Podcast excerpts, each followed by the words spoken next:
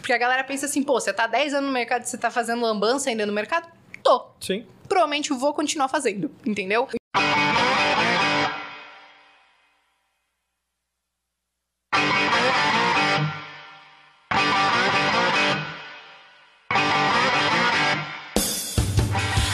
Vamos então começar mais um programa Chapecó, 29 de julho. Estamos aqui, tá frio, mas aqui tá 23 graus.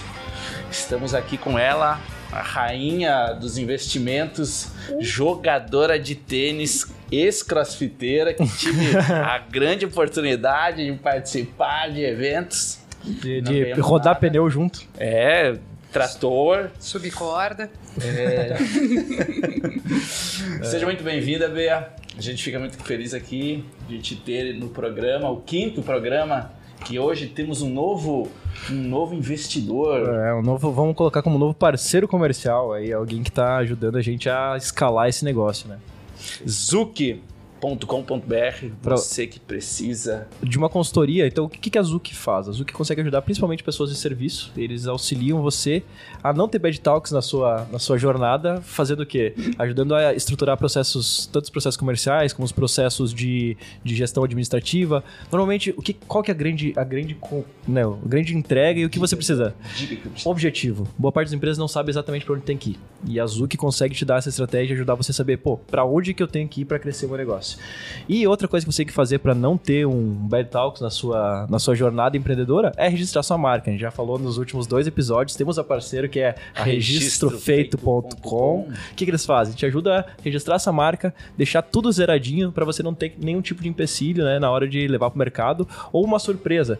Inclusive, o Paulo, né, tivemos uma conversa nessa, nessa semana, eu tava lá batendo papo com ele, tendo um café, e ele tava me contando uma coisa muito curiosa que ah, uma empresa aqui de uma empresa aqui do Brasil registrou a marca iPhone antes da Apple. E isso rolou uma treta muito grande. Então, a partir dos próximos episódios, o que, que a gente vai fazer? Eu te falei, cara, boa ideia fazer isso. Então, ah, né, tirando esse episódio exclusivamente, a partir dos próximos a gente vai trazer uma curiosidade relacionada a cada patro- patrocinador.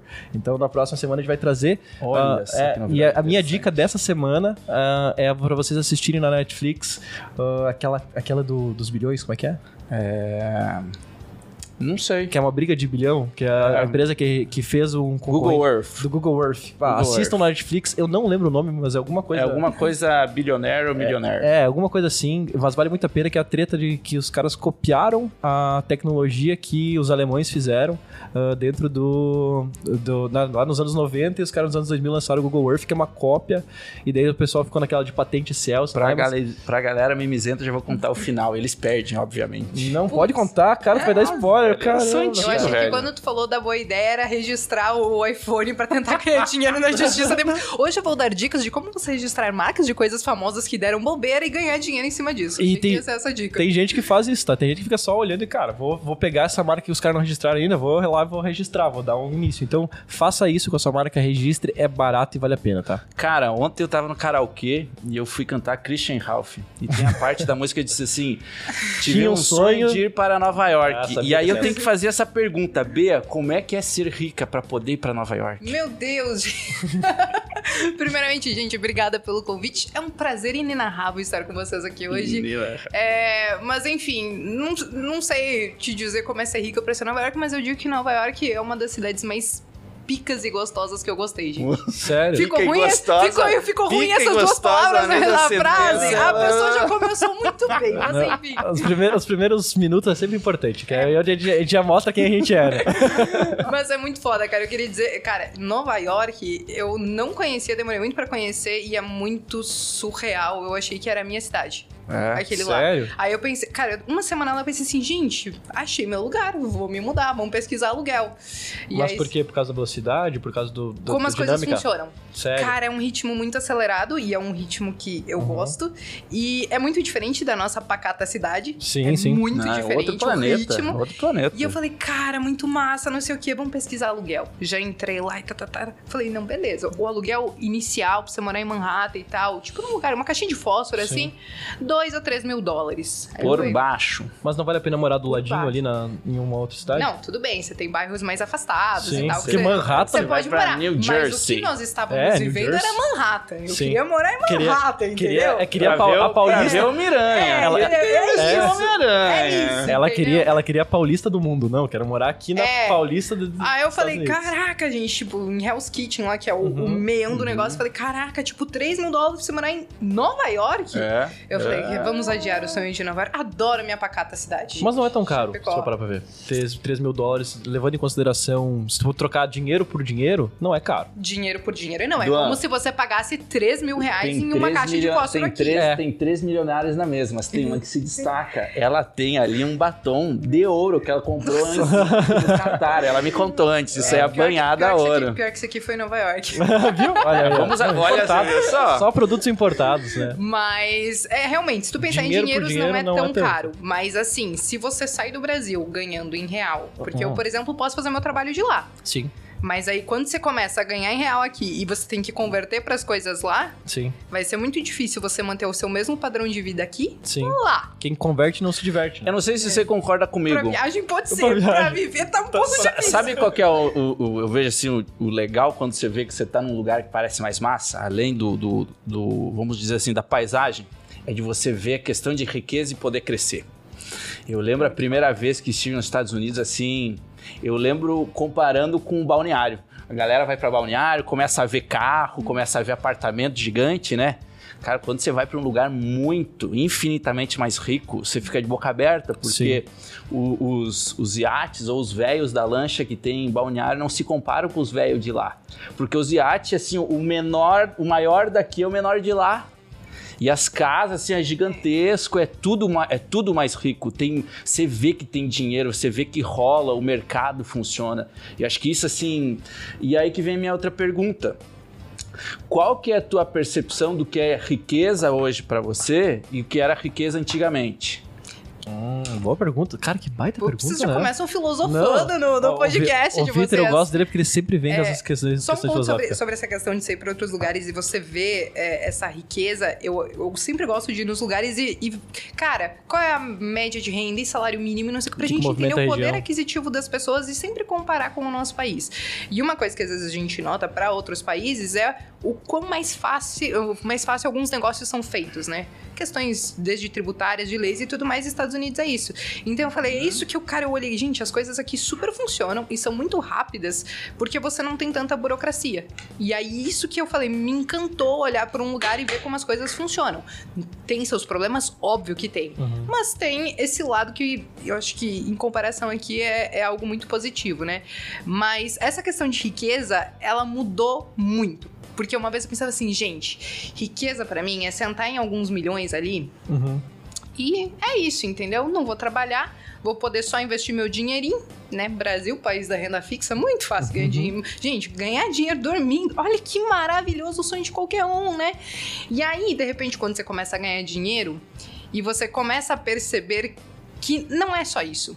Pra você que trabalhou a vida inteira como uma louca dentro de um banco, sete anos, Uhum. Entendeu? Aí de repente você pensa assim: não, beleza, agora eu só vou cuidar do meu dinheiro. Agora eu acho que eu tô tranquila, vou dar uma sossegada. Você começa a se sentir inútil e você começa a ver que aquilo ali não é tudo. Não, é, Não é, não é a riqueza. Uhum. Entendeu? E aí você começa a procurar coisas que te preencham. Sim. E aí eu pensei, óbvio, é muito legal. Pra mim, a, a parte legal de tudo isso é pensar, beleza, é a liberdade, seja geográfica, seja de poder você poder escolher o que você quer fazer. Horário. Vê a sua bela Horário. bolsa da Yves Saint Laurent que eu vi que você tem. Vocês estão ligados? Vocês estão ligados nas marcas? Eu leio Capricho. É, eu- a, a gente gosta de input de qualquer lugar. Então a gente lê de capricho a. ao que- Financial Times. É, isso aí. De tudo um pouco. Então, e aí eu, aí eu comecei a olhar muito, muito mais pra esse lado. É a liberdade que eu tenho de escolher com o que eu quero trabalhar, de escolher com quem eu quero trabalhar Isso é muito importante. também. Uhum. É questão de horário, questão geográfica. Então, assim, óbvio, você vai viajar, não é a mesma coisa que você trabalha aqui, no seu cantinho, no seu escritório, com o seu estúdio, tudo bonitinho. Mas você se vira. Sim. Não falta. Uhum. E isso é algo que pra mim foi muito importante, porque minha qualidade de vida deu um salto. E Sim. num negócio que, em tese, aconteceu muito sem querer. Sério, como sem querer?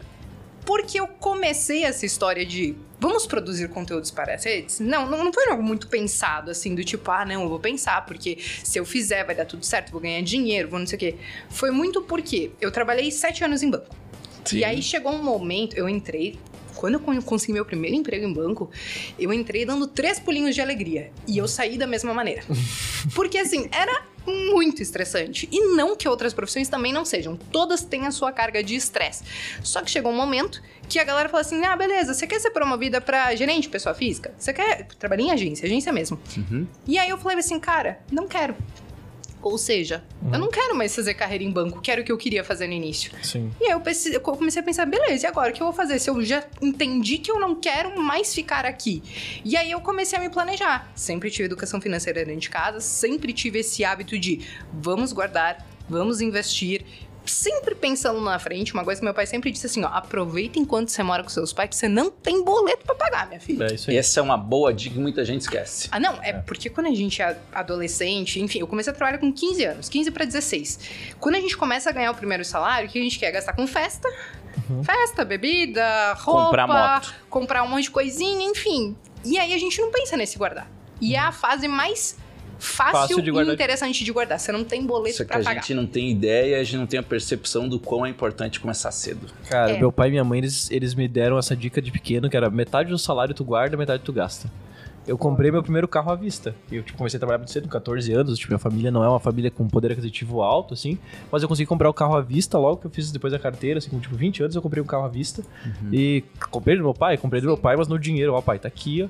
Mas porque aqui... eles me deixaram. Todo mês eu guardava. Eu, tipo, nunca pensei, nunca parei pra pensar. Daí, tipo, com 25 anos que eu falei, cara, olha que baita dica que eles me deram naquela época. Mas e virou uma teve, cultura para mim. Você teve o que a maioria dos brasileiros não tem, que é alguém te educando financeiramente dentro de casa. É, é porque Isso não, não é foi muito cultura. bom negócio que o Dom ele não é muito bom motorista, principalmente as rodas. Não, eu sou dele. azarado, azarado. O carro já não costuma ser um ativo, acaba sendo um passivo. Pra ele é um baita não pra, mim, pra mim é um passivo desgraçado. Não sei o quanto de multas você leva e o quanto de mecânicas não, carro. não é multa, é azar, assim, muitas vezes azar. já me bateu. A desculpa do barbeiro. Não já, é o Brian. Já, não, não, não. não. Eu, eu, eu, eu, eu assumo. Cara, eu, eu assumo que eu dirijo mal. Quem quer me dar um presente camiseta. E chegou o Brian. Cara, eu dirijo mal, eu dirijo mal. Cara, já que a gente tá falando, tem um assunto muito sério que eu queria falar contigo. Caio Castro. Como assim? Cara, ele sempre vem com essa. Existe uma história de cancelamento. Caio Castro tava falando cabelo, mentira, sobre outra coisa. Mas você em algum momento já sofreu ou tentou tentou, tentaram te cancelar por alguma coisa que você falou, porque a gente ah. chegou, a gente chegou aqui, pessoal, ela foi reconhecida. O pessoal veio aqui dar dá, dá os parabéns, agradecer ela por, por, ter ajudado. Bem, graças oh, a Deus que a galera deixa... não veio dizer assim, porra, oh. você falou pra investir em via varejo e tá todo mundo perdendo dinheiro nessa Você, você essa moça, é, você é a moça celular. Sim, sou eu. Ela me chamou no cantinho e falou, cara, é a Bea, né? E eu é. falei, é a Bea. E ele falou, cara, ela é muito famosa. Eu falei, sim, é, ela é sim. muito famosa. Gente, a régua de vocês tá muito baixa. Não, porque assim, nós não somos nada famosos, ninguém tá é. Doido. Tá louco? Eu, eu acredito que a, que não, mas eu quero que você discorra mais, não... porque você tem um. Talvez é muito perigoso, porque às vezes se você. Vamos supor, eu sei que. Ah, vamos estudar, vejo, cuide mais sobre isso. Galera de cripto, né? Sim. Quem, assim, imagina ó, quem ficar indicando ou fazia coisas desse tipo. Eu nunca fui cancelada, mas eu virei meme. É? Virou meme. Virei um meme. É, é Você tem é figurinha? Não foi igual o meme da Betina, ah. mas foi mais ou menos na mesma época. Conte-me mais. 2020, crise sanitária, uhum. o bicho pegando, o mercado derretendo ali quase 30%. É. E aí, eu dei risada com o meme e depois eu parei para refletir, gente, eu virei meme. O meme tá bom, mas eu parei para refletir, falei, eu virei o um meme. e o que que acontece? Em 2018, 2019 foi uma bagunça na bolsa de valores, porque todo mundo entrando e um milhão de CPFs e de repente dois e todo mundo, cara, você podia comprar cocô na bolsa que você ganha dinheiro. Uhum. Tudo subia, tudo subia. Não, tá louco? Teve, teve carteira da galera que compartilhou, tipo, 42%. Não, Ridículo. Virou farra. E aí, assim, e naturalmente são ciclos do mercado, você tem esse, essa fase de expansão que traz muita euforia e tal. Acontece. E aí, a pessoa pegou e fez um compilado de vídeos, eu não foi um meme coletivo, assim, uhum. né? Naquela fase que tinha os caras do caixão com a musiquinha, tá Lembro. tá ligado? Uhum. E aí, Até hoje usa essas figurinhas. E aí a galera pegava os compilados de alguns vídeos de coisas que a gente falava. Então começava, por exemplo, lá, com o primo, né? O primo uhum. rico. E aí ele foi lá e comprou uma ação, acho que JHSF, a 9, e ele falava: É isso aí, Kaique, compramos a 9 reais. Cara, tipo assim, ó, poucos dias depois, uhum. Estourou crise, 2 reais o negócio. Uhum. Aí vem tocando aquela musiquinha do caixão no fundo. Aí depois aparece o, o Lucas Pitman, meu parceiro. Uhum. Aí ele lá falando: É, buy em foda-se, né? Tipo, é só pra comprar e foda-se todo o resto. Aí aparece a Bea lá. E é por isso que eu invisto tudo em renda variável. e aí vem aquele caixão e segurando tudo nós e tal. Então, assim, eu não fui cancelada, mas a gente virou, virou meme. meme. Por quê? Você tá exposto, você tá nas redes, você tá o tempo todo produzindo conteúdo e às vezes você dá margem, inclusive, para isso virar meme. Sim. Porque depois disso eu parei para refletir, eu pensei, olha, a gente pegou uma fase muito boa, que foi muito fácil. Era muito fácil eu dizer, olha, eu invisto praticamente tudo em renda variável.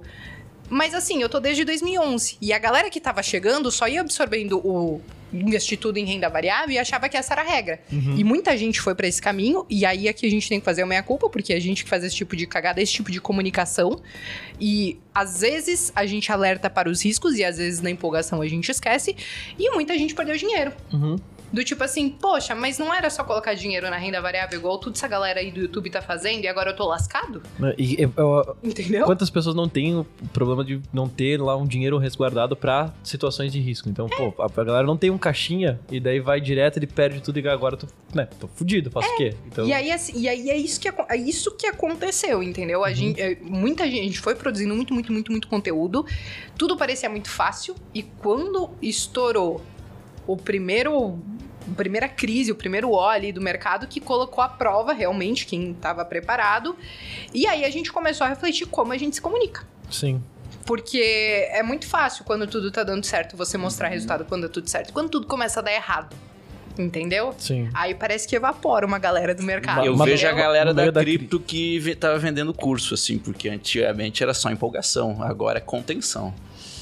É, são momentos, né? Então, assim, ah, que nem cripto. Cara, no início desse ano, até no ano passado, início desse ano, né?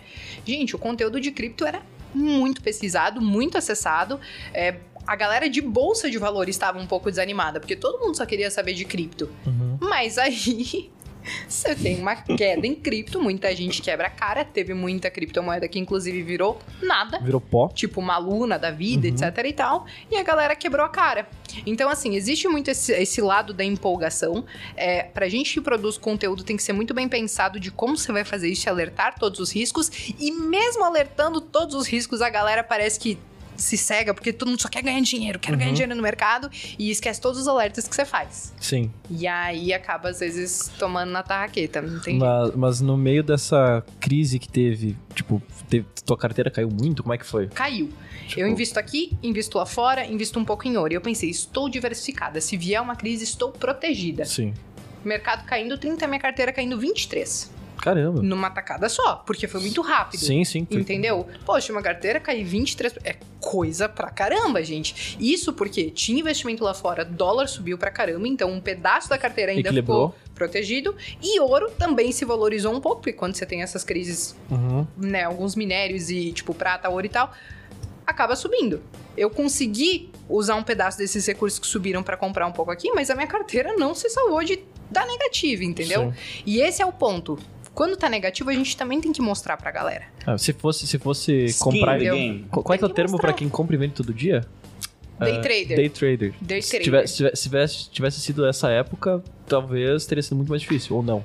Que não que sei, porque assim, ó, o, o cara que é day trade, eu fiz por mais de quatro, quase cinco anos isso. Uhum. E não recomendo. É, eu, eu, ia te perguntar. Eu não recomendo. Por, por que, que, a galera se deita em quem faz day trade? É que não é o se deitar, é muito difícil assim, porque você todo dia vai abrir e encerrar uma posição no mercado. Uhum. Só que esse é um mercado que ele ganhou muita liquidez através dos HFTs, através dos robôs. Uhum. E aí o que acontece? É você Contra brigando por uma fatia do mercado contra, contra os algoritmos. Uhum. Fica muito difícil. Então, estatisticamente falando, saíram alguns dados, algumas pesquisas, vira e mexe, né?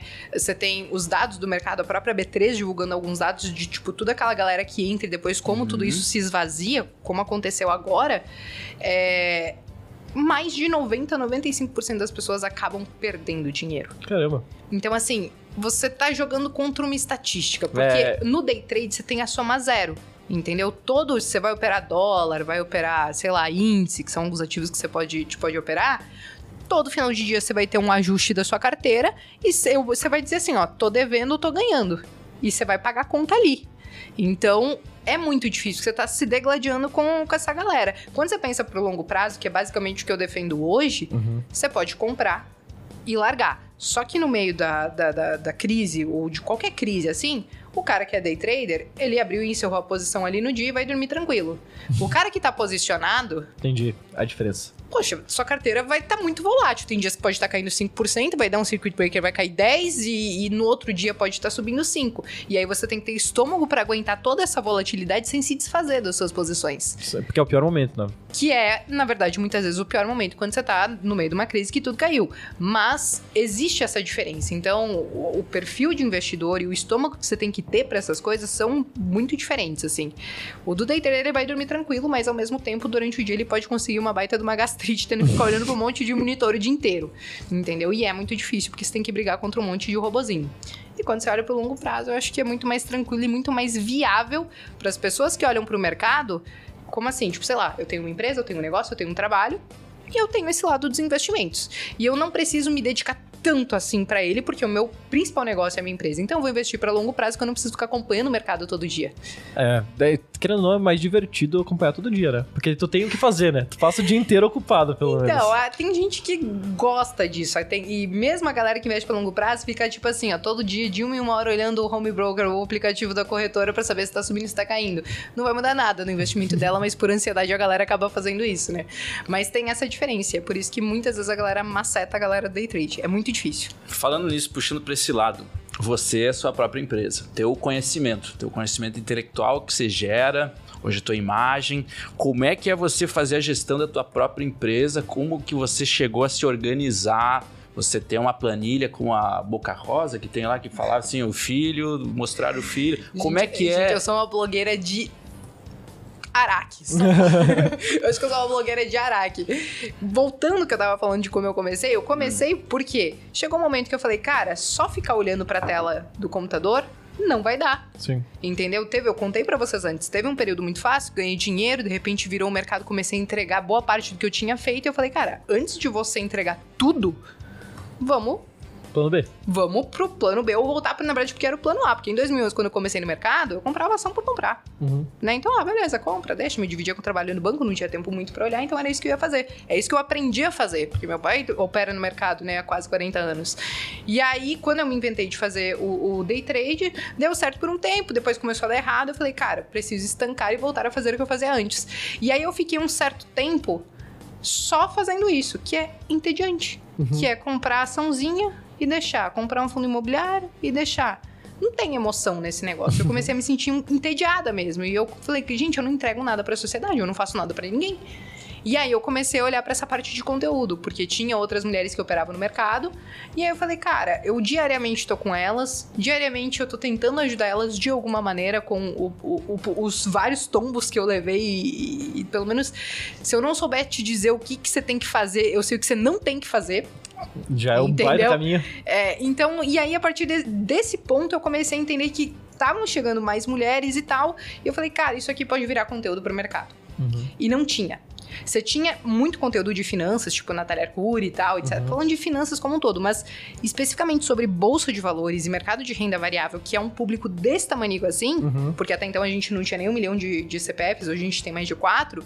É, mas eu falei, cara, eu vou para esse caminho, porque não tem alguém falando desse conteúdo em específico. E é onde as pessoas é, elas estão precisando nesse momento. O mercado tá subindo e elas estão meio perdidas, não sabe o que fazer. É, não, é, é um assunto bem específico, tu pega a quantidade de seguidor que tu tem, tu tem uma fatia muito grande. Se for pagar o de, de, inscritos, falando de YouTube, né? É, é, muita, é muita gente, é bem relevante o teu conteúdo. Pelo, pelo tamanho do mercado, eu considero que sim. Com certeza. Mas aí no final das contas, é, eu comecei muito isso, porque eu estava me sentindo meio inútil. Uhum. Eu falei, gente, preciso fazer alguma coisa.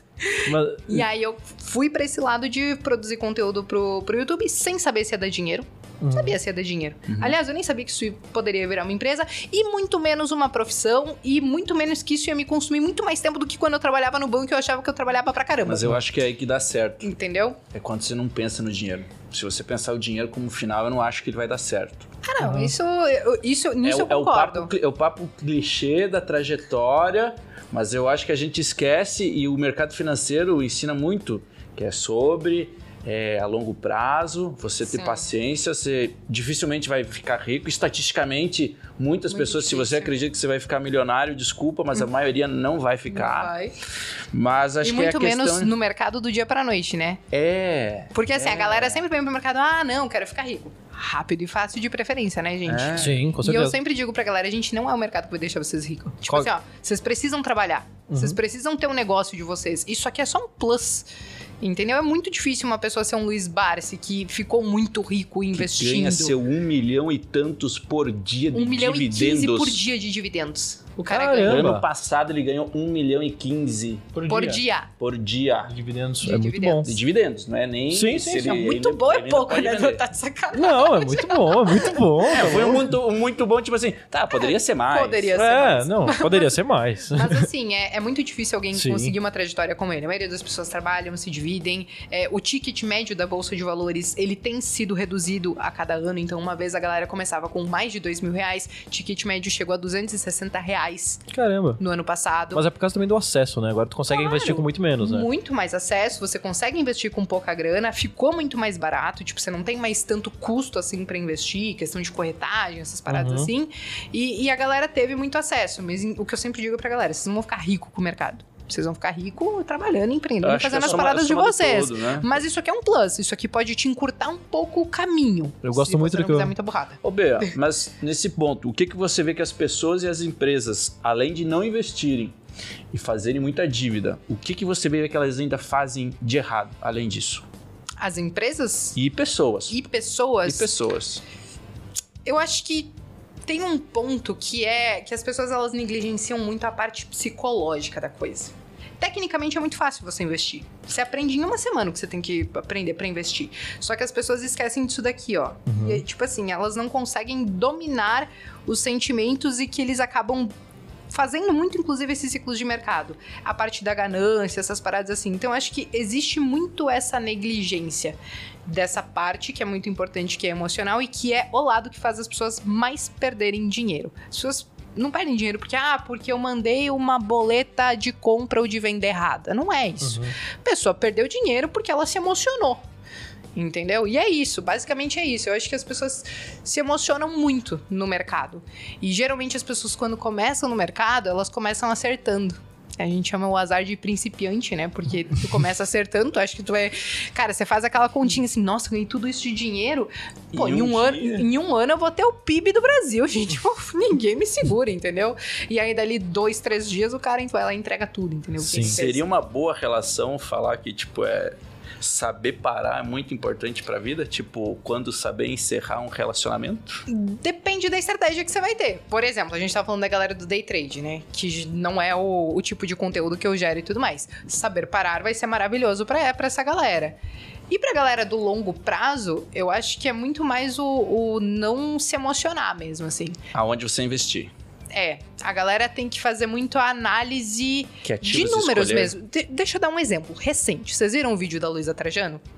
Se eu ouvi falar, não Da- cheguei a assistir. Qual Tem um vídeo? vídeo que ela soltou há poucas semanas atrás que, enfim, a galera disse nossa, tá no desespero, porque Ah, sim, ela sim, pede, sim, sim. por favor, vamos Uhum. mais rápido lá na loja pra fazer o, o Uhum. carnê gostosinho, aquele carnê gostosinho. E aí, é gostosinho o nome, né? É, é, ela que ela falou assim, Ah. né? né? Ela pegou, ela, Seria ela falou assim, sabe, sabe aquele carnê gostosinho? Carnê Entenda, então, vão mais rápido pra loja, por favor. Uhum. E a galera é, Eu vi só os memes e tal. e aí, assim, a galera politiza muito essa galera. A gente passa, ah, o velho da van, ah, o velho da van é bolsonarista. Ah, não, agora a Trajano, ah, não, ela é apoiadora do Lula. Então a galera politiza muito. E aí, o que que aconteceu? Eu peguei esse vídeo dela e eu falei, ó, gente, o vídeo dela, na minha concepção, Eu acho que a estética foi um pouco duvidosa. Uhum. Tipo, não teve muita carisma no vídeo, vamos uhum. dizer assim. Mas a mensagem foi pensando no quê? Gente, a galera vai estar tá com dinheiro na mão, vai ter benefício na mão. E ela tá falando, ó, oh, gente, venham pra minha loja. Uhum. Entendeu? Eu acho que ela quis atacar essa galera. Já de olho no benefício que vai ser pago. Sim. Eu falei isso, fiz isso e falei, e a galera falando, não, vai quebrar porque tá desesperada, pediu por favor pra ir na minha loja. Uhum. Todo mundo achando que a Trajano vai quebrar. Ah, achando que é uma boutique, eu, né? Aí, aí, eu, aí eu peguei e falei assim, gente, calma, vamos, vamos abrir os números, entendeu?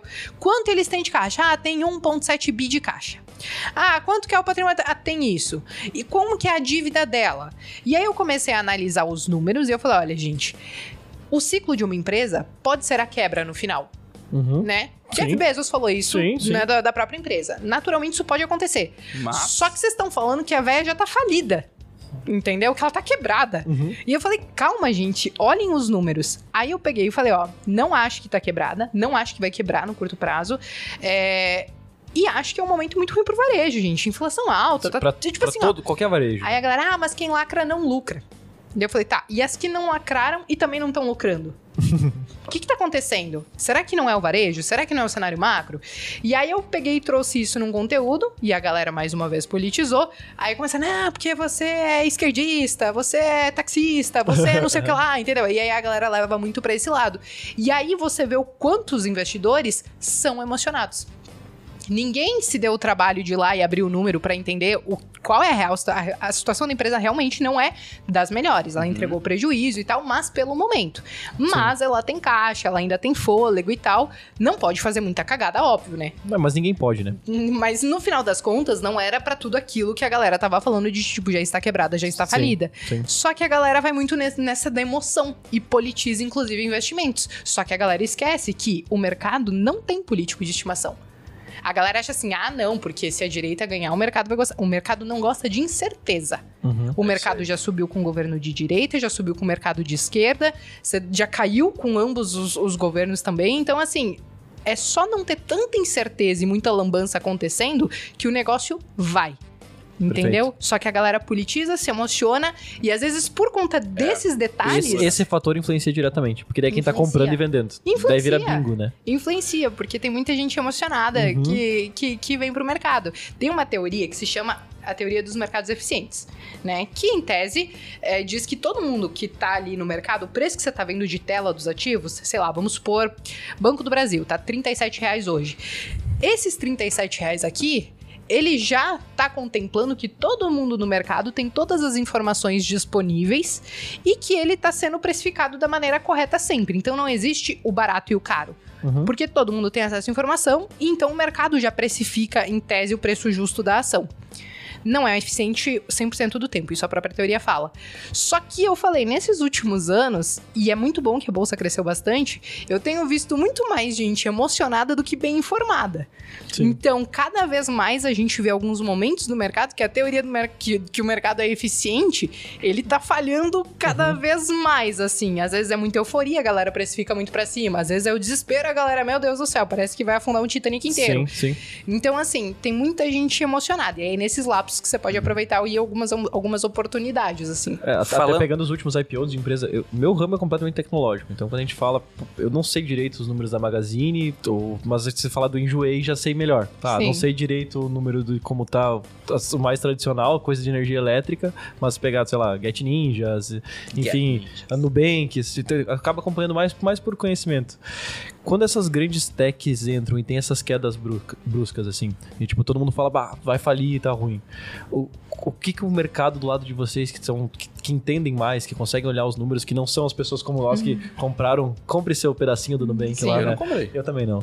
Mas eu, eu, falamos para não comprar é, também. Eu, eu, o, como é que vocês se posicionam e que, que tipo de reflexo dá direto para vocês quando tem esses entrada de IPO e, e tem uma queda muito brusca logo depois? Que, o que que, que que você sente nisso? Ano passado foi um show de IPO, né? Sim. Que Jesus amado, tem tem ticker, né, o, o código das ações que a galera às vezes me pergunta, eu falei, gente, eu nunca vi isso aqui na bolsa. Isso aqui com certeza estreou na bolsa em algum momento e eu não vi em que momento foi. Uhum. Porque o mercado estava muito empolgado, a gente tinha taxa de juros de 2%, então, meu, vai ser barato se financiar na bolsa, todo mundo quer bolsa. Quando você faz um IPO num mercado assim, a galera tá mais propensa a pagar mais caro pela sua empresa. Então, teve uma euforia muito grande de IPOs e a maioria flopou. 70% dos IPOs que aconteceram no passado 70? floparam. Caramba. E assim, ó, floparam e não foi pouco. Sim. Porque assim, a empresa caindo 70, a empresa caindo 80, Nubank, Enjoei, Get Ninja, você olha to- West Wing, várias dessas, Vitex. eh, várias dessas entraram nessa de, de IPO e caíram muito. E aí o que acontece? Por um, há um tempo atrás, há uns anos atrás, o que, que a galera tinha na cabeça? Ah, eu vou entrar no IPO, porque o IPO sempre no prime- nos primeiros dias, primeiras semanas é uma euforia só, e aí o negócio sobe, porque quem não conseguiu participar do IPO sai comprando depois e dá pra ganhar dinheiro. E ano passado foi totalmente o inverso. Muita gente perdeu muito dinheiro, muito IPO precificado muito pra cima. Uhum. E aí, é, eu acho que o mercado com esse tipo de informação. Que hoje é muito mais fácil você conseguir informação hoje do que, sei lá, há cinco anos atrás. Hoje você vai no YouTube, você vai ler vários sites de notícia, várias Inclusive, coisas assim. é bom momento pra demais. merchan. Como é que é o canal do YouTube? Pô, papo de bolsa, gente. Me Ali, sigam ó. lá, deixem o like de vocês. Aí, então você quer ficar Se inscrevam lá. É, mas assim, então assim, você tem muito mais informação. Então, quando sai esses IPOs, a gente faz conteúdo e tudo mais. Então, a gente tá entregando a informação pra pessoa de uma, de uma maneira mais mastigada. Porque toda vez que uma empresa vai fazer IPO, tipo um calhamaço assim, sei lá, de umas 200 páginas Sim, pra você tá ler o, o prospecto, ler o, o negócio da empresa e entender o que, que ela vai fazer com aquele dinheiro que ela quer trazer. Então a gente tenta traduzir tudo isso em um vídeo às vezes de 10, 15 minutos, que óbvio não vai traduzir tudo, mas a gente tenta de uma forma é um pouco mais amigável, porque Uhum. você abre aqueles negócios de IPO, um monte de linguagem que, cara, às vezes eu tenho que estar ali com o Google do lado pesquisando o que, que ele quis dizer com aquele termo.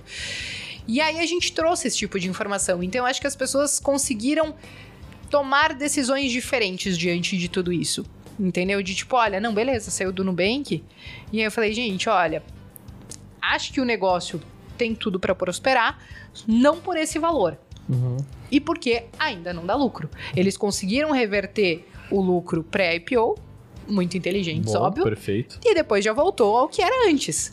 E não porque, ah, é, sei lá, a empresa é ruim. Eles têm uma estratégia diferente que, em- enquanto eles tiverem essa estratégia de crescimento, ganhar mercado, investir em marketing, investir, eles não vão dar lucro. Em algum momento eles vão conseguir reverter isso, muito provavelmente sim. Sim. Só que, enquanto eles não entregarem isso de forma sólida, o preço que essa ação que eles estão querendo não vale. É tipo casamento, não sabe onde vai dar. Bem colocado. Aquele silêncio do tipo, é. Eu fiquei refletindo se não sabe. É, realmente, a gente Cara, não a gente sabe onde vai sabe dar. onde vai dar. A gente não É. sabe onde vai dar. A gente, Não, na a, verdade, gente, a gente vive hoje baseado que a gente vai estar vivo amanhã. Não, A gente não sabe se a vai gente não estar sabe vivo amanhã. que vai dar nada na vida. Não, Essa é a verdade. A, a gente- a gente já começa, você já tem que começar pensando que vai dar Porque a vai, gente vai é fracassar. feito Tem de opção cagada. É, E exatamente. falando em cagada, eu quero saber a tua maior cagada que você já fez. Putz, tem algumas, viu? Algumas cagadas. Distribua, Qual que é o- adube esta Porque, vez. porque, assim, nós temos aqui um quadro que é qual que é o maior ab- abacaxi que você já descascou. Então pe- pega assim, ah, essa aqui foi uma treta muito grande que a gente viveu, que tipo, ou você, conjunto, ou país, coisa pessoal. tá- Vou- Qual, qual que é o maior Não, eu abacaxi? quero saber dela, quero saber da É, Bea. mas Quero melhor, quanto mais pessoal, melhor, assim, tipo. É, na verdade, assim, eu ia trazer uma de, de mercado que levou muita gente junto, levou meu dinheiro junto, inclusive, e é recente. Porque a galera pensa assim, pô, você tá 10 anos no mercado, você tá fazendo lambança ainda no mercado? Tô. Sim. Provavelmente eu vou continuar fazendo, entendeu? É inerente ao teu Tipo, negócio. tipo assim, ó, o importante é que você mais acerte do que erre, mas você não, Não vai acertar você não vai conseguir acertar tudo, gente. Não existe isso. Mercado de renda é variável. Uhum. E aí teve um emblemático caso ano retrasado. 2020. 2020. Isso. O caso IRB. Sabe o que eu tô falando? Me, me, me pediram pra te perguntar sobre isso, mas eu não sei a opinião. Então, o caso IRB é uma empresa de resseguradora na Bolsa de Valores. E aí, ela basicamente nada sozinha aqui no Brasil. Não tem concorrência. Então é muito difícil você fazer análise de uma empresa que não tem concorrência. Você não tem com quem comparar. Você vai comparar, talvez, com uns pares de outros lugares do mundo, outras seguradoras em outros cantos do mundo. É, mas ainda assim, é, tem as suas diferenças. E aí eu fiquei, acho que uns 4, 5 meses analisando pra entrar nesse papel, nessa ação. Eu queria entender o que uma resseguradora Uhum. faz. Eu sei o que uma seguradora faz. E o que, que faz uma resseguradora? A resseguradora, ela é a seguradora da, seguradora. Ela divide o risco ali do- dos prêmios emitidos pelas seguradoras. Depois que eu entendi como funcionava, então falei, gente, finalmente entendi esse negócio, hein? Vou começar a colocar dinheiro Dá nessa pra parada. pôr. Dá pra pôr dinheiro, é um negócio bom. Olha esse lucro, olha essa rentabilidade. Maravilhoso, entendeu? E aí eu comecei a colocar dinheiro no final de 2019. E aí eu nunca entro de uma vez só, vou fazendo alguns aportes, construindo aquela posição dentro da minha carteira. Quando foi fevereiro de 2020, começou a estourar putz, tirar esse esqueleto do armário, parecia uma novela mexicana o negócio, sabe? ah, porque Warren Buffett é sócio. Mano, é umas mentiras que parece de quarta série, entendeu? Caramba. Até esse tipo de coisa rolou. E aí não era sócio. Daí o Warren Buffett tem que ir lá e se pronunciar dizer, gente, olha, uhum. nunca tive, não, te, não tem interesse de ter, entendeu? E aí desmente, daí o negócio vai lá e cai, tipo, 15%. Aí sai um relatório de uma gestora falando, tem fraude contábil aqui. Caramba. Aí, caraca, fraude contábil, como ninguém passa por auditoria, todo Sim. balanço tem auditoria, como é que tem fraude contábil nessa Senhaca? E começaram a destrinchar os números, e aí foi, virou caso de CVM, e aí de repente estoura mais uma bomba, né? Que aí a SUSEP desenquadrou eles das reservas legais, porque toda uhum. seguradora e seguradora precisa ter uma reserva uhum. que, se estourar, preciso pagar o prêmio, sei lá, o do bate o carro o tempo todo, sei lá. Sim. Vai acionar o seguro? Sim. Precisa a seguradora Ele ter lá pra bancar. não consegue mais fazer. É, é, tem, tem, que ter um valor guardado. Mesma coisa que banco. Tu quer fazer é. empréstimo, tem que ter um valor resguardado. Só pode emprestar, se não me engano, 30% do valor que você tem no patrimônio é. guardado. Tem, tem que ter essas contas Isso. malucas, né? E aí, no final das contas, tipo, foram desenquadrados pela SUSEP. Tinha fraude contábil, tinha mentiraiada lá que Warren Buffett era sócio e não era não sócio. Era sócio. O papel só caiu assim 86%. Caramba! Só isso. Só isso. E tu tinha entrado muito forte? Não, eu comecei devagarinho, assim. Entendi. Eu tinha um pouquinho por cento. Uhum. No que começou aqui aquele negócio. Rapidamente eu fiquei com menos de 1% do negócio. Uhum. E eu pensei, gente, tipo, não é possível. Eu fiquei tantos meses para analisar isso daí e agora vai estourar essa senhaca justamente no meu, no meu colo e de todo mundo, né? No final das contas. E aí, no final das contas, assim, perdi dinheiro. Ninguém gosta de perder dinheiro, não foi tanto dinheiro, mas foi uma falha. Sim. Porque, poxa, tipo, a gente não enxergou isso. Teve algumas poucas pessoas que enxergaram, mas a gente não enxergou. Sim. E na minha cabeça eu tinha estudado tudo da empresa. E aí eu acabei fazendo essa cagada e perdi muito dinheiro. Perdi também dinheiro é, em day trade, bastante né? A gente tinha falado sobre isso antes também. Tive anos fáceis ali, né? Em 15, 16 foram anos relativamente fáceis, mercado muito volátil, dava para ganhar muito dinheiro e Sim. tal. E aí, quando as coisas começaram a se desenhar para um outro caminho, quando teve o impeachment da Dilma, o mercado mudou. Porque ele ficava muito volátil com aquela uhum. decisão de tipo, ah vai ser empichado ou não vai? Sim. De repente vem um cara lá na é. rede e diz assim: ó, oh, não, vou cancelar esse processo de impeachment. E aí o mercado ficava extremamente volátil com esse tipo de coisa. E quando acabou, o mercado estreitou. E aí aquele dinheiro que eu tinha ganho, comecei a entregar quase um valor de um apartamento. Caramba. Entendeu? Então esse tipo de cagada acontece. Sim. Você perdeu quase um valor de apartamento. É. Aqui em Chapecó, não tipo em Manhattan. só, pra, só pra deixar claro, um apartamento em Chapecó, não em Manhattan, que custa muito caro. Não, é, não, com certeza Chapecó tá o triplo do preço de Manhattan, pessoal. Vocês não fazem ideia do quanto é caro os imóveis aqui. Não, não tá, aqui, tá, tá, tá, pior ridículo. que tá caro, pior que tá, tá caro. Tá, tá assim, ó, tem, tem, tem coisa boa? Tem. Mas a gente tá falando de uma cidade que não tem praia parem de cobrar por um flat ou um apartamento de 26 metros quadrados um milhão Mas e meio. tem muita gente boa na cidade, tem gente rica. Não, é, é eu tô falando no, come, no vocês começo. Vocês estão do... dando tudo liquidez pra esses Não. imóveis aí que vocês estão pagando 15 mil reais no metro quadrado, é, essas paradas. 19 mil tem aqui. Caraca. 19 mil em Chapecó, metro quadrado. E tu falou sobre ir pra uma cidade com ver vários carros e tal. Chapecó tem bastante disso, vocês já repararam? De tipo, Chapecó, tu para, para pra olhar na estrada, tem A gente vê McLaren, a gente vê Ferrari, a gente vê uns carros carros de minha, 300 mil para cima, de um milhão, tem, tem muito. Que Chapecó é uma região bem ah, é, maluca, se for para É ver. bem boa pros piramideiros chegarem. Ah, pirâmide, era esse assunto que eu ia trazer. Não é? Eu, queria puxar antes uma coisa. Ah, pirâmide, vamos falar de pirâmide. Não, eu quero falar de AJ. Não, a pirâmide é mais legal, depois a gente fala da AJ. Não trabalho com agiotagem, desculpa. Tá. O que, que você diz para o cara não entrar na mão de AJ? Gente, esse episódio só não entrar. É só não, não entra. É só não entrar na mão Jota. É tão óbvia a resposta e a gente pergunta como que as pessoas entram. Qual a tua teoria? Ah, gente, eu não conheço ninguém que entrou, cara. É, eu conheço. Sério? Então me apresenta essas pessoas aí. Cara, na, na, minha bolha eu também não conheço ninguém que Sério? entrou em agiotagem. Ah, é. Não... Mas é que assim, é aquilo que a gente tava falando no início, né? A gente não tem a, a cultura, a educação financeira. Então chega uhum. um momento que o negócio vai apertar. Que você foi pro banco, você pegou o crédito no banco, tá devendo no banco. Você já pediu dinheiro emprestado para todos seus parentes e não pagou.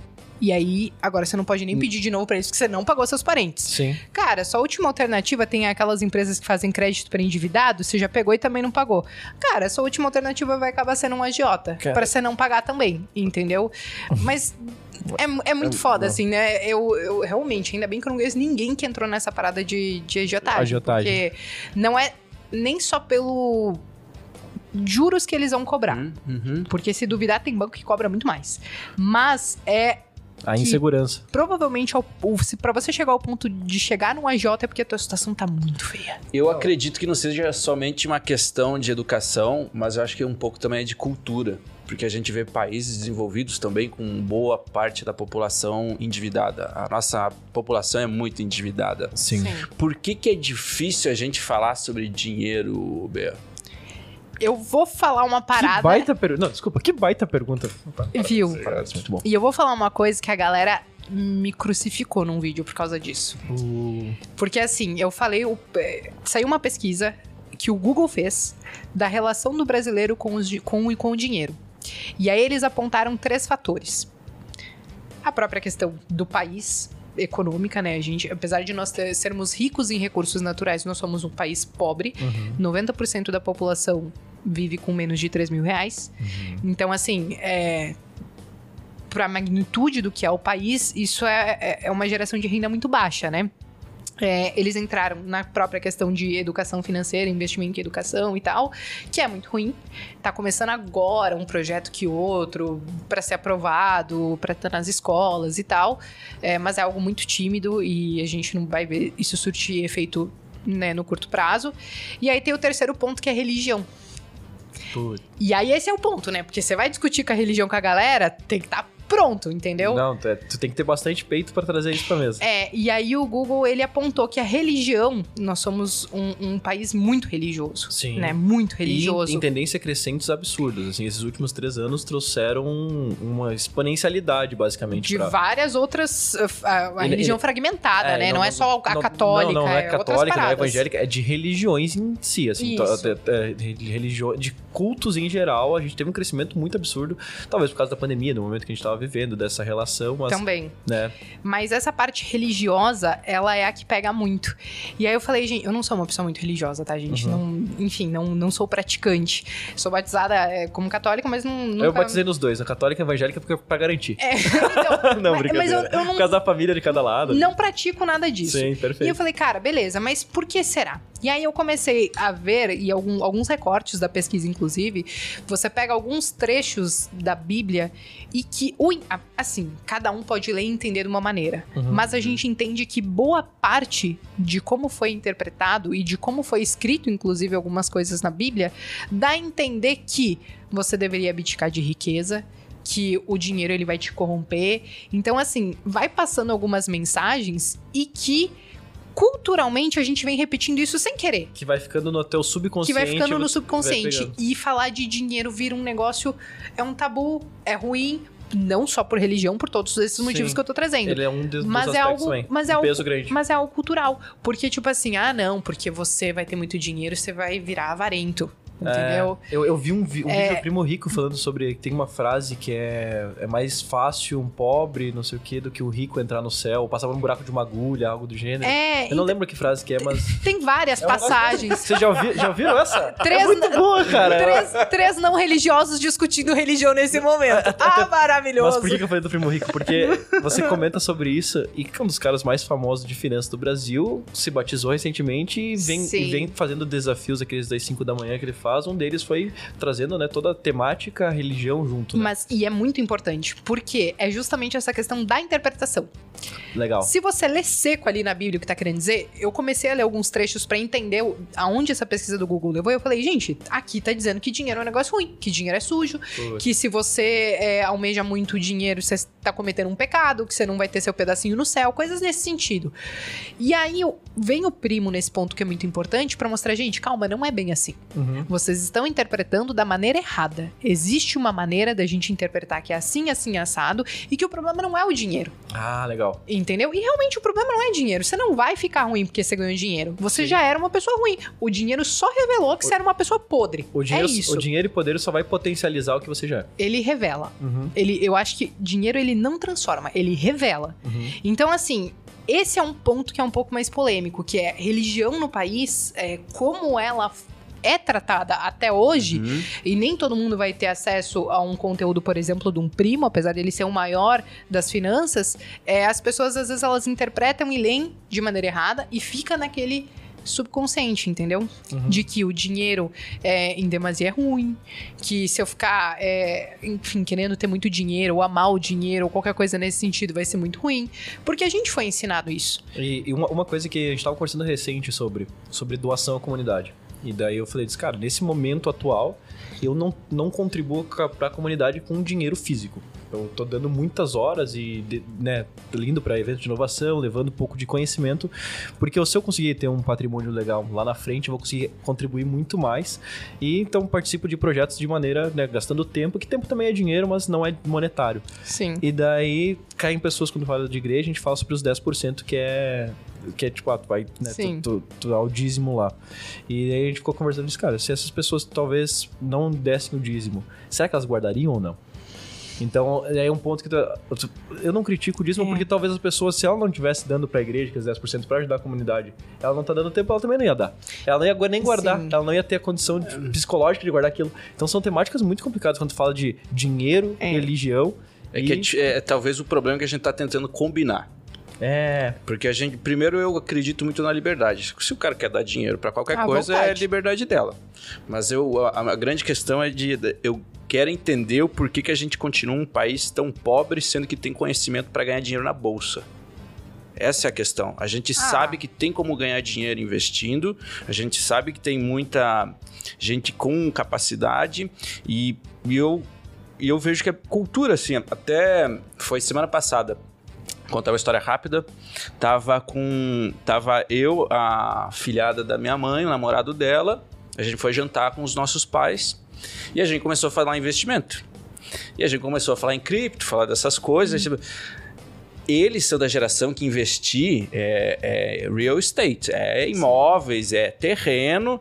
E, e aí eu lembro que meu Deixar pai falou, meu pai falou assim um negocinho que a gente tava tentando comparar e dizendo assim: pô, mas vocês vê desse jeito, acreditam em cripto, né? Uhum. Como é diferente a gente. E eu fiquei falando, pô, é verdade, cara. Na época deles jamais se imaginaria uma questão dessa, porque para eles realmente ter a noção de que eles possuem algo, eles realmente eles têm que ser o proprietário. Sim. Então, e aí a gente vai para uma parte da. Aí a gente volta, né? Muitos anos. É... e a gente volta na parte de colonização do Brasil. Porque. Vamos falar. Vamos Esse assunto é muito legal. Viu, cara. de verdade. Vamos, vamos falar da, então da galera que você falou, que talvez tem dinheiro e tem poderia ter conhecimento ou acesso à informação para investir, mas não investe. Uhum. Okay. Vamos falar dessa parcela. e que é muita gente aqui no sul. Do, é, de, vamos pegar os 10% é que a gente comum. tava falando ali, que é acima, que, que ganha. Que poderia ganhar mais dinheiro. Colonização é homogênea, então acho que é mais ou menos. Ah, você volta para colonização, como, como nós fomos colonizados e desde quando, sei lá, chegaram os portugueses e como é, nós somos comprados por bens, uhum. vamos dizer assim. E até mesmo quando você começa a pegar, quando chegaram os italianos e o alemães, co, alemães como eles viveram também períodos de escassez e essas paradas assim. Então, a nossa colonização ela diz muito de como a gente vive hoje, uhum. porque a gente sempre foi é, muito muito dessa do ter, de ter bens. É, você vai pegar a coroa portuguesa. Então, como eles chegaram aqui, foi isso. A gente sempre teve alguma coisa, o palpável, entendeu? Sim. Desde sempre foi assim.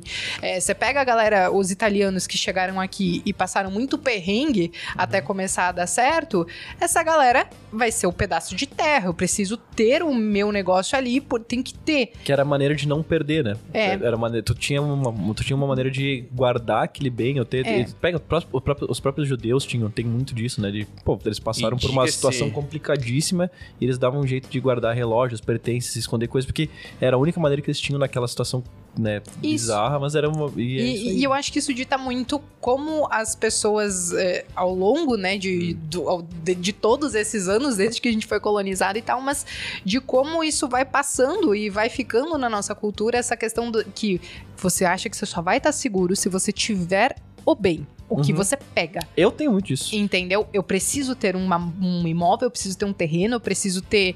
É, não carro, né? Porque o carro não vai ser um ativo.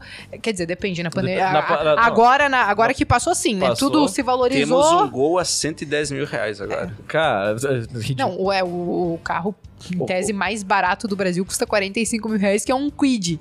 Cara, tipo, oh, esse é o carro 45 mais barato. novo, Esse é o carro barato. mais barato que você tem no tá, Brasil. Eu acho que é só 45. Cara, tá barato. Tá não, tá, é que talvez tá aqueles carros. Tá sacanagem, bem né? pelado, né? Se o Gol tá 110. Não tá barato, cara. 40 não, mil. Se o Gol tá 110. Bati no microfone de bravo. É, não. Tô, se o é. Gol tá 110, 45 é barato. Ah, Mas não, vamos cara. lá, 45. Vamos pegar que é um carro popular. Popular pra quem? 45 mil reais, que 90% dos brasileiros vivem com até 3 mil reais. Mas Pessoal, não. trabalhar de Uber. Não dá. Entendeu? Não dá. Não dá. É caminhonete por 270 mil reais. Sério, é. não. não eu, eu fico puto quando eu falo disso, porque assim, não tem como a gente morar num lugar onde que tu tem que pagar 300 mil pra se ter é um pra, bom. Se é pra falar de insatisfação, é insatisfação com a coroa portuguesa, porque também administrou mal, por isso que a gente é quebrado. Não, não porque foi só Porque até eles fizeram dívida e perderam todo o dinheiro. É, uma, suce uma, sucessão de, de erros, assim. A, a, gente chegou, na verdade, a ter um pedaço da, da, nossa história onde a gente foi... A gente tava sendo administrado pela, pela coroa espanhola. Então a gente teve esse momento na história que teve um pouquinho mais... Segundo Eduardo Bueno, que é Peninha, eu gosto muito de ouvir os vídeos dele. Próximo convidado. Próximo Se, se algum dia... Se, se você tá vendo esse vídeo, conhece o Eduardo Bueno e tem a mínima possibilidade dele conversar com pessoas como nós, fala para ele que a gente quer muito, porque assim, é o convidado dos sonhos é Aqui ele... todo mundo é gremista. É, aqui todo mundo é gremista, ponto. vai ser bem recepcionado. Gremista? Todo mundo é metade pra lá? Todo mundo é metade pra cá, então.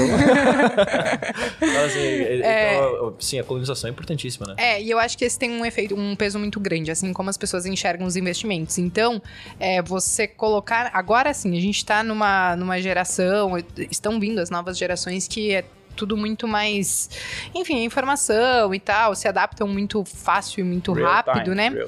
É, mas é muito difícil você mudar a cabeça da galera um pouco mais antiga. De olha, gente, quando você vai pra bolsa, você tá comprando um pedacinho de uma empresa, entendeu? Uhum. Você não vai ser o dono da empresa, dependendo da fatia que você comprar de ações. Mas assim, você também tem um pedacinho dela. E você começar a trazer isso, que olha, não é algo palpável, mas que é seu, é difícil você mudar isso justamente por todos esses fatores que a gente trouxe, desde Sim. religião, de colonização, é, da parte econômica, é, enfim, investimento em educação que não tem, né?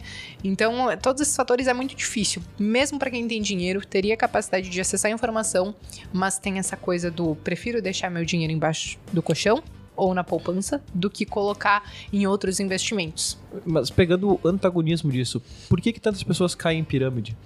Porque daí. Ganância, tu tem, né, bem? Tu tem...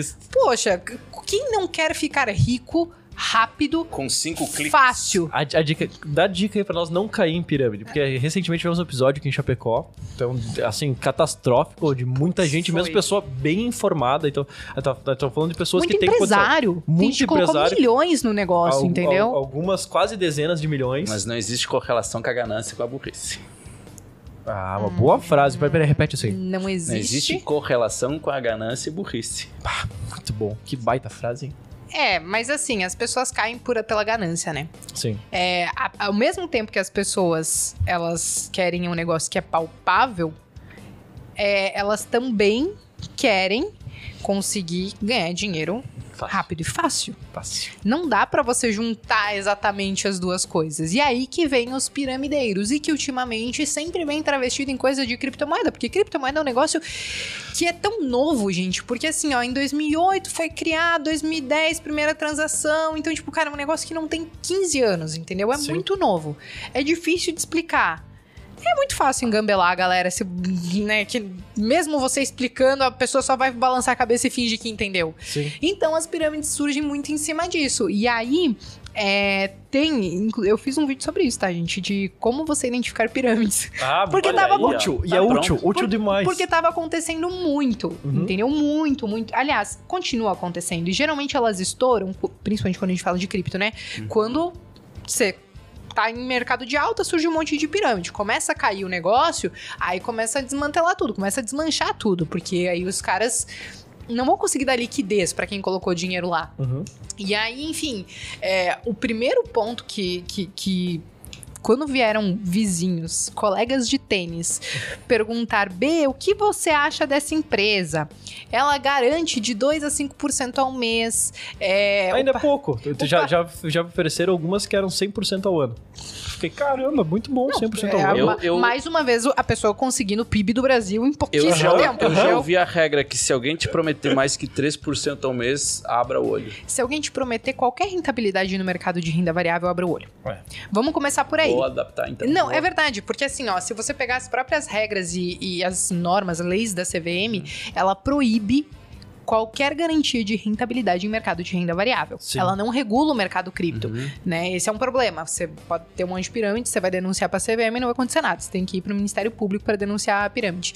É, mas assim, qualquer mercado de renda variável, você não tem como garantir Entendeu? E aí, quando chegavam meus vizinhos e meus colegas de tênis dizendo assim: Ah, Bea, garante de 2 a 5% é, o pagamento, você vai receber ali uma receita mensal e não sei o que, e a criptomoeda e tal. Eu falei: Olha, eu espero estar errada. Espero estar muito errada. Mas isso tem cheiro e tem cara de pirâmide. Porque eles estão te prometendo um negócio que, em tese, já não tá certo e que é contra a lei. Ah, mas Cara- tem contrato aqui, ó. Eu vou assinar lá, eles estão garantindo. Ah, eles não, tão- mas eu já tô há três meses recebendo. Daí Eu Aham. falei, sim, todo mundo que entra no início geralmente consegue ganhar um pouco de dinheiro. Uhum. E depois, entendeu? Quem que vai dar liquidez pros últimos que entraram? Uhum. Entendeu? Então é muito difícil isso. E a galera, nessa ganância de querer ganhar dinheiro rápido e fácil, acaba entrando. E aí a analogia que eu faço pra essa galera é assim: gente, quantos por cento a sua empresa consegue crescer por mês? Sua empresa cresce 5% ao mês? Cara, pra uma empresa crescer 5% Gente, é, é, é muita coisa. é muita coisa. Eu falei, se a sua empresa não cresce 5% ao Claro que mês, depende do estágio também. por mas- que você acha que alguma coisa nesse sentido vai crescer também de maneira muito fácil, 5%? Uhum. É só começar a trazer isso um pouco mais para nossa realidade, entendeu? Se você se questionar isso, você já entende que o negócio já, já não vai muito direito, entendeu? E o outro ponto é aquelas explicações meio obscuras, assim. Uhum. Entendeu? Você sabe que você vai ganhar dinheiro, mas você, você ouviu a explicação, mas você não sabe nem replicar essa explicação, gente. Porque você realmente não entendeu como que tudo isso vai dar dinheiro. Ah, não, porque eu vou pegar o dinheiro e vou investir em criptomoeda. E aí vocês vão ter um pedaço dessa rentabilidade. Cara, então vai lá e pesquisa a rentabilidade de criptomoeda. O cara tá te prometendo de 2 a 5% e, sei lá, Bitcoin subiu 60. Tá errado. Uhum. Entendeu? Por que, que você não pega e vai direto comprar o Bitcoin? Ah, é mais difícil. Não é mais difícil. é Não, só hoje- questão de pesquisar. Hoje em dia é muito entendeu? prático. Hoje Você em faz dia... tudo do celular. Uhum. Tudo do celular. Tem diversas carteiras e, é, assim, com menos de 5 minutos já consegue investir. no Não, total. E não precisa de muito dinheiro. Não, tu pode começar Entendeu? com... é, os mais compra- seguros com, a partir de 50 reais. É, mas assim, você compra satoshi, você compra frações de, de É, criptomoeda, entendeu? Hoje, hoje então, até o Nubank tem lá. Uma, É, uma compra e venda direta lá. O Mas É, mal- você mal- já é dono da chave. Mas você não é dono da, da, da- É, da coisa. Você só é você dá pra um eles problema. corretar por você, basicamente. é É diferente. uma lida nisso aí. Mas assim, essa questão da, da pirâmide, e ela acaba pegando muita gente, assim. E principalmente se pega um cara com uma tamanha lábia que foi esse da pirâmide aqui em Chapecó. Sim, o cara sim. parecia um, Mas um no pastor mas É falando. no Brasil inteiro. Não, Brasil Não, inteiro. total, não teve lá o. Teve o rei lá do, do Bitcoin lá, que eu não sei se foram uns 6 bi. Sim, Né? bom, tem, tem um documentário no. Netflix também, que é muito bom, que Foi fala. muito, foi muito dinheiro, assim. E, e o pior é que a galera, o cara preso, a galera ia na frente do presídio pra pedir pra soltar o homenzinho Aham. acreditando Mas nele. isso porque o cara fazia aconteceu. isso há 10 anos. Isso aconteceu igual das outras, das outras pirâmides lá do cara lá da. A primeira grande lá, a Telex Free. Telex Nossa, Os Free, caras faziam caramba. campanha também pra soltar ele porque ele era inocente. Sim. A galera acredita Ou muito nisso, seja, né? Eu não sei se a é um galera país acredita nisso ou torce, né? Pra soltar e Eu, eu o acho dinheiro. que é mais no sentido de, cara, se ele sair, ele vai dar um jeito de me pagar. Cara, não, é a função que eu só penso em mim. A gente sempre pre- pensa em si primeiro. É, é uma E boa. é difícil. Mas eu não, eu não vejo isso como um problema. Não, eu só, também eu não. só- eu Que só- não é. eu só vejo que o problema é a tal da eu não, ve, ganância. eu, não, eu não vejo como é um problema. Eu acho que é- isso é a parte da construção da nossa cultura. Porque você vê que há países que passaram por guerras, foram destruídos e hoje eles estão. têm uma sociedade muito mais desenvolvida e rica que a nossa. Sim. E eu não digo só rica monetariamente, eu digo Sim. rica de ter uma vida melhor. Cultural, né? Sim, não, isso sim. Mas assim, pirâmide sempre, vai, sempre existiu e sempre vai existir. E aí, quando alguns esquemas ficam muito manjados, eles vão lá e trocam Uhum. o, o sistema A da base é pirâmide. sempre a mesma, né? É, a base sempre é a mesma, mas eles vão mudar o produto. Né? Ponzi Uma vez era o Telex. É, tô- uma vez era Telex Free, agora é criptomoeda. Bea, É isso. sei que você tem um conhecimento gigante e eu quero aproveitar dele. Indique para a nossa audiência um livro e um filme e uma série. Um livro, um filme e uma série. Não precisa ser de mercado, né? Não, qualquer coisa. óbvio que não. não. O que você gosta, você Tá. pode, sei lá, que, eu- que eu sei que você tem um gosto assim legal. Vai ser, assim, meio de mercado um livro que se chama Crash, Uma Breve História da Economia. Ah, legal. Aham. Esse livro Excelente. é muito gostoso de ler, não sei se vocês já leram ele, excelente. mas ele é de um... O autor, ele é brasileiro, inclusive, né? O Alexandre. E ele é uma conversa de bar, parece. Entendeu? É uma linguagem muito simples, é uma leitura que flui muito bem e ele traz desde a da bolha das tulipas, né, de para explicar justamente Uhum. como as bolhas se criam e como elas estouram, como as pessoas perdem dinheiro, até a história do Brasil na questão de inflação, Oh, desde né, ditadura militar, é, plano real, teve o confisco de, de poupança. Então ele traz toda essa história numa conversa para te explicar conceitos econômicos. É um livro recente? Não. A última versão dele acho que foi de 2017, 2018, ele tá vivo talvez, Sim, assim, tá, tá. sim, sim. Eu te É. empresto. Não, boa. Mas eu, ele- já, eu já tinha visto ele lá na tua coisa. Aham. esse livro ele é muito Ah, gostoso para quem quer entender um pouquinho mais é, de economia mesmo, sobre mercados, porque inclusive a última edição ele traz um pouco essa questão de, de criptomoeda, que acabou avançando bastante, né? Não li, vou ler com Então ele traz alguns conceitos de mercado e econômicos contando história. Muito bom. Contando a nossa história. E Boa. é muito bom. Esse é um livro que eu super indico, assim. É, filme. Lobo de Deixa Wall eu- Street. Ah, John Wick. John Wick. não, o John Wick é muito. Caralho, Não, obrigado. John Wick é... Não, John Wick é Eu demais. só não gosto do cachorrinho. O cachorro, a parte do cachorrinho me deixou. Mas é por isso que ele é tão bom. Cara, por isso que é excelente esse É. filme. Tem gente que não entende. John Wick é o melhor Não, filme John- que existe, cara. Porra. Não, tá- tu tá exagerando do melhor filme Nossa. que existe. Não ele sei muito se é o melhor que existe, Não, é mas eu gostei. É, dos gostei. últimos de ação, talvez é, o me- melhor série. De ação, tu pode talvez qualificar. Cara, quando Eu alguém mata o teu cachorro e rouba o teu carro, velho. Eu viraria o Não. John Wick, Eu com viraria- certeza. Todo mundo vira. É, é, é isso que une todo mundo. Eu- viraria é, ou o John Wick ou o Kill Bill lá, né? Enfim. É mas, mas filme, gente, e aí tem um que acho que ele não é muito conhecido. Tem talvez no Amazon Prime, se eu não me engano, que se chama As Golpistas, Hum, com a Jennifer Lopes. E essa, o filme ele é muito bom porque ele envolve um pouco de mercado financeiro, Wall Street, é, mas envolve, em tese, uma casa de striptease. Inclusive, é, as casas de striptease, agora esse ano, em 2022, elas estavam dizendo que sim, vem uma recessão forte, porque existe um indicador que elas utilizam, que é o quanto os bares de striptease estão sendo frequentados. E quando eles estão sendo pouco frequentados, ou quando as gorjetas diminuem, historicamente, em todas as crises que tiveram, isso sempre antecedeu uma recessão.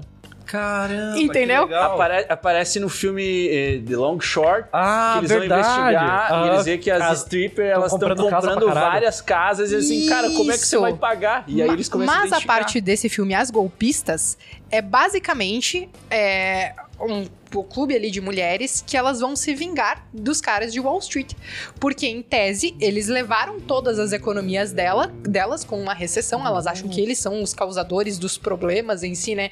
Econômicos. E elas vão dar um golpe nos caras de Wall Street. Ah, que demais. Então, assim, esse é um filme que ele é bem tipo.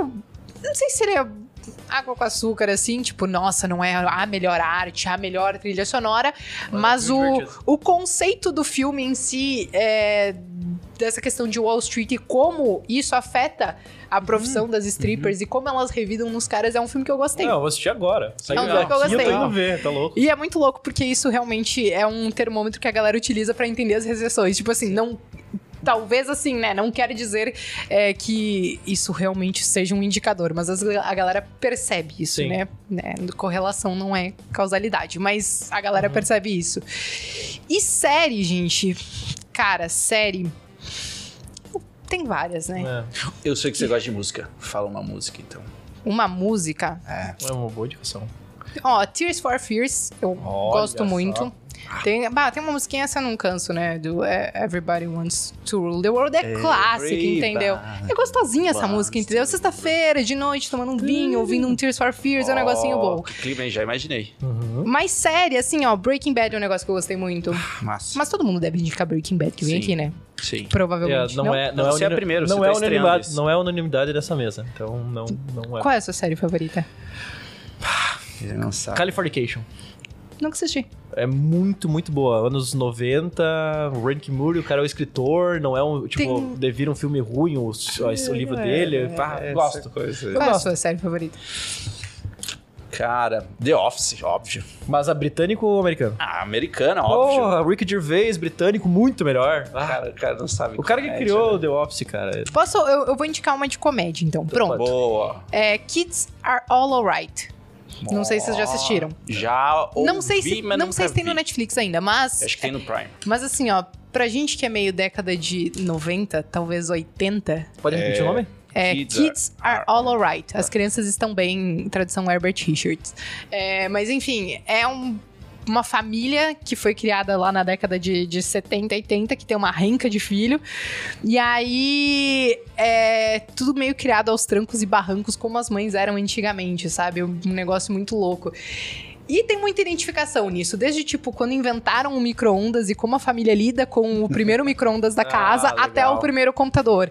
Então, Nossa. assim, é uma é, é de comédia, assim, é- ela é engraçada, é bem gostosinha de assistir, assim. Essa é uma boa série também. Muito bom. Obrigado por Cara, compartilhar como é bom isso. sair da assim. bolha, né? Porque assim, três indicações que não estavam nem no meu radar e agora eu vou ter que ver. Essas as golpistas. Vocês acharam que eu ia indicar só coisa de mercado, né? Não, não, Não, não, mas, É, não, mas é é- isso que é é que eu legal. digo, porque eu tô- não é- não é meu papo. sair do costumaz. A É, porque- gente cria uma imagem falsa das pessoas. Né? E eu, eu trabalho com investimento em startup. Não tem nada a ver. Nada a ver. Tipo, a leitura, a base, o conhecimento. Queria os dizer que investimentos em startups pode ser mais arriscado, inclusive, que uma bolsa de Muito valores. mais, Pra e você agora- fazer isso, você tem que ter um perfil muito agressivo. E agora a CVM 88 vai permitir fazer compra e venda de pequenas partes de ações de, de startups, inclusive. Então tá, pode ser um negócio que a gente vai começar a transacionar esse tipo de conhecimento um pouco mais por Vai- causa disso. Vai dar um pouco mais de liquidez para esses investimentos. É, E isso isso, aí. pode virar um papo para um próximo programa. Com certeza algum dia a gente faz isso. Agora eu tenho que chamar o produtor porque ele faz a sessão que ele captura várias frases durante o programa Quem manda na casa, e ele vai é, compartilhar mais uma vez hoje. Manda bala aí, o que, que produtor. tu gostou aí, velho? Conectando a. Rádio Atlântida vai agora. fazer crossfit. Já fiz os ajustes aqui, galera. Cara, primeiro esse é um assunto que a gente não aprende na escola. Então, muito enriquecedor. É um dos assuntos que eu busquei estudar muito na vida e depois que a gente estuda, a gente começa a perceber onde a gente tá e tenta sair criar nossa nova realidade a partir disso. Então, é, o assunto é excelente, cara. E tem um- uma frase aqui que se conectou por coincidência com uma passagem dessa semana da minha vida que meu filho estava tentando entender. Ele tem sete anos, seis anos. E ele perguntou: é, pai, a gente é rico ou é pobre? Bah, que baita pergunta. Porque sempre tem aquilo, né? Ele, ele, ele quer comprar uma coisa no supermercado e a gente diz: não, isso é muito caro. Aham. Entendeu? E daí ele fica na, na cabecinha pensando, poxa, mas caro, mas e daí a, a minha Dinda compra, meu pai não compra, e ele não consegue fazer a conta. Quando ele me perguntou isso, eu fiquei pensando à noite. Se era E- rico ou pobre? Exatamente. E a questão é que essa questão de riqueza é muito relativa. E então quando quando foi colocado aqui que riqueza é poder escolher com, com quem, com o que e onde eu quero trabalhar, isso não tem preço. E não é sobre dinheiro. Sim.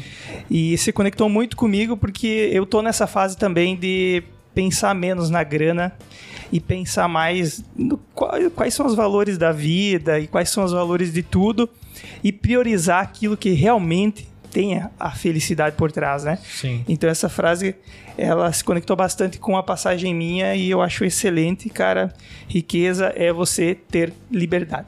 Né? Resumindo. Demais, Que demais. baita frase. Demais. Investir é isso, né? A galera acha que investir é só acumular um monte de patrimônio, mas investir é você buscar a sua liberdade. Para um dia, se você não quiser mais trabalhar com startups, Uhum. se um dia você não quiser mais investir em imóveis ou se estressar com um monte de coisa assim, você fala assim: eu construí alguma coisa para ter a minha liberdade de aí. tempo e de geografia. É, até porque tempo é dinheiro, mas dinheiro também é tempo. Então é, é uma. É dois, né, dois lados, né? Pode Fechamos hoje? Encerramos? Cara, te agradecer demais, Bea. Foi fantástico tê-la aqui no programa de hoje. Espero que você volte mais vezes. Volto, gente, para um segundo round. Sim. eu acho que ficou. Dá pra Ficou falar tanta, mais, tantas outras não, coisas, mais, gente. mais. Ficou bem hoje, bem né, trabalho. Na próxima a gente pode falar mais sobre, né, devagar um pouco mais sobre coisas, vamos lá, política. A gente pode falar um pouco mais sobre a parte de Ah, bicho história. a gente pega. pode falar sobre- final do ano vai ser importante. gente. A gente faz um segundo round Faz- final do ano. É, fechou. Ah, Já? Fechou. Pessoal, não esqueçam de registrar sua marca, registrofeito.com. E se você tiver um negócio aí, tá querendo ter um, tirar o melhor do seu negócio, levar para um próximo nível e ter resultados que você nem imaginou que conseguiriam ter, contrata a Zuc Consultoria, vai lá zuc.com.br, lembrando que Zuc é Z-U-C-C-H-I, mas o nosso querido produtor aí vai colocar aí embaixo, com certeza já fez isso, esse cara é maravilhoso. Valeu, gente, obrigado pela oportunidade. Valeu. Até o próximo. Obrigada, meninos.